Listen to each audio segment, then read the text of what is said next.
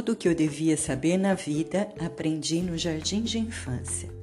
Robert Fulghum. Sempre quis ter um relógio cuco. Sempre quis ter um relógio cuco dos grandes.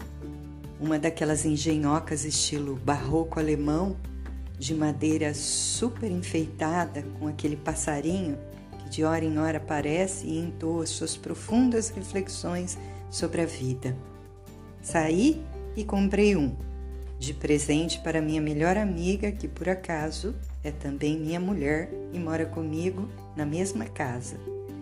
Considerei que, como ela em geral não gosta muito dos presentes de Natal que lhe dou, e como sou sempre eu quem, no final, acaba ficando com eles, o mais aconselhável seria, daquela vez, escolher logo um presente que me agradasse.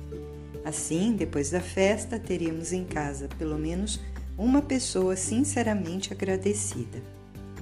Ela ficaria com a boa intenção e eu com o presente. Sei que é reles, vil e baixo, mas também é econômico, prático e realista. E não me venha com a velha conversa de uma ideia tão horrível jamais me passaria pela cabeça. Sei das coisas. Que eu queria mesmo era um autêntico e antigo relógio Cuco. Custava uma fortuna. Acabei encontrando um modelo menos antigo, não tão autêntico, encalhado numa loja de relógios a preço de liquidação. Grande negócio, e fiquei com ele. Havia dois papeizinhos colocados no fundo da caixa da embalagem escritos em letra minúscula, os quais não me dei o trabalho de ler. Made in South Korea, dizia um. O interior deve ser montado, dizia o outro. De dentro da embalagem de meu cuco, tirei cinco sacos plásticos de cacos, o chamado interior a ser montado, e também o simulacro perfeito de um abrigo de bodes, estilo alpino bávaro, já montado, com uma etiqueta pendurada à porta autêntica imitação de madeira. À guisa de coroa, colei no topo do abrigo de bodes uma cabeça de viado de plástico, que lá ficou me olhando com ar de mãe do Bambi. Modéstia à parte, montei o interior sem que sobrassem peças e pendurei o relógio na parede. Regulei os pesos, acionei o pêndulo e dei um passo atrás para assistir. Perfeito! O abrigo de bodes tic-taqueava como autêntico relógio cuco reconfortante. Era a primeira vez em toda a minha existência que conseguia dar conta de uma tarefa como aquela, delicadíssima, altamente complexa, e havia dado certo. A droga do abrigo de bode funcionava. Chegou a hora. A portinha se abriu, o passarinho não saiu e de dentro do abrigo de bodes vinha um ruído terrível, cavernoso, abafado. Cucu, cucu, cucu, três cucu. Mas se era meio-dia no relógio? Tornei a mergulhar nas entranhas do abrigo de bodes estilo alpino bávaro em imitação de madeira. Lá estava o cuco com o auxílio de um furador de gelo e de um pauzinho de restaurante chinês, tentei ajudá-lo a vir à luz. Consegui soltá-lo, pelo menos foi o que pensei, embora reconhecendo que, como passar a hora da sua total liberdade, fosse até normal que ele ainda estivesse um pouco preso. Acabei decidindo adiantar o relógio para acabar logo com aquela agonia e o acertei para dar três horas. Ele tic-taqueou. A portinha abriu, escancarou-se e nada de passarinho.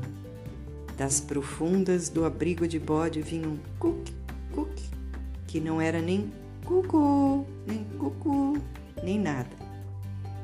Aplicando o princípio do se não vai por bem, vai por mal, peguei um martelo e um alicate dos grandes e, em posse de ambos, ainda acrescentei por via das dúvidas o poder de meia dúzia de sacudidelas das fortes.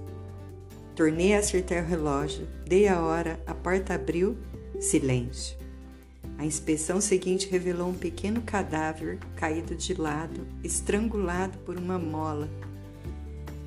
Devo ser o único homem no planeta que teve a coragem de matar um passarinho de relógio. Já podia ouvir o diálogo do dia seguinte, manhã de Natal. É para você, querida, um relógio cuco. O cuco morreu, pois foi o que aconteceu. Dei o relógio à minha mulher, contei-lhe toda a história e ela riu e até guardou o presente com o cuco morto e tudo por um bom tempo. Agora, já faz anos que o relógio e o cuco se foram de nossa casa e houve muitos e muitos natais. Mas todos os anos, quando nos reunimos com os amigos em dezembro, essa história é relembrada e todos riem. Minha mulher olha para mim e pisca, e eu olho para ela e pisco. É para me lembrar de que o verdadeiro cuco da história não era aquela engrenagem emperrada que havia dentro do relógio. Eu lembro, diz ela, e eu também lembro. É, Continuo sem relógio cuco, mas parte do que trouxe para casa naquele dia ainda vive comigo. É a tal mensagem de Natal que vinha colada no fundo da caixa de embalagem do relógio, aquela que avisava: o interior deve ser montado, para jamais esquecer que precisamos montar o que há de melhor em nós para podermos nos dar literalmente ao próximo e que temos também de encontrar o lugar que nos cabe no quebra-cabeça de nossas relações de afeto, para que o conjunto funcione como deve funcionar, para que haja alegria e esperança para todos.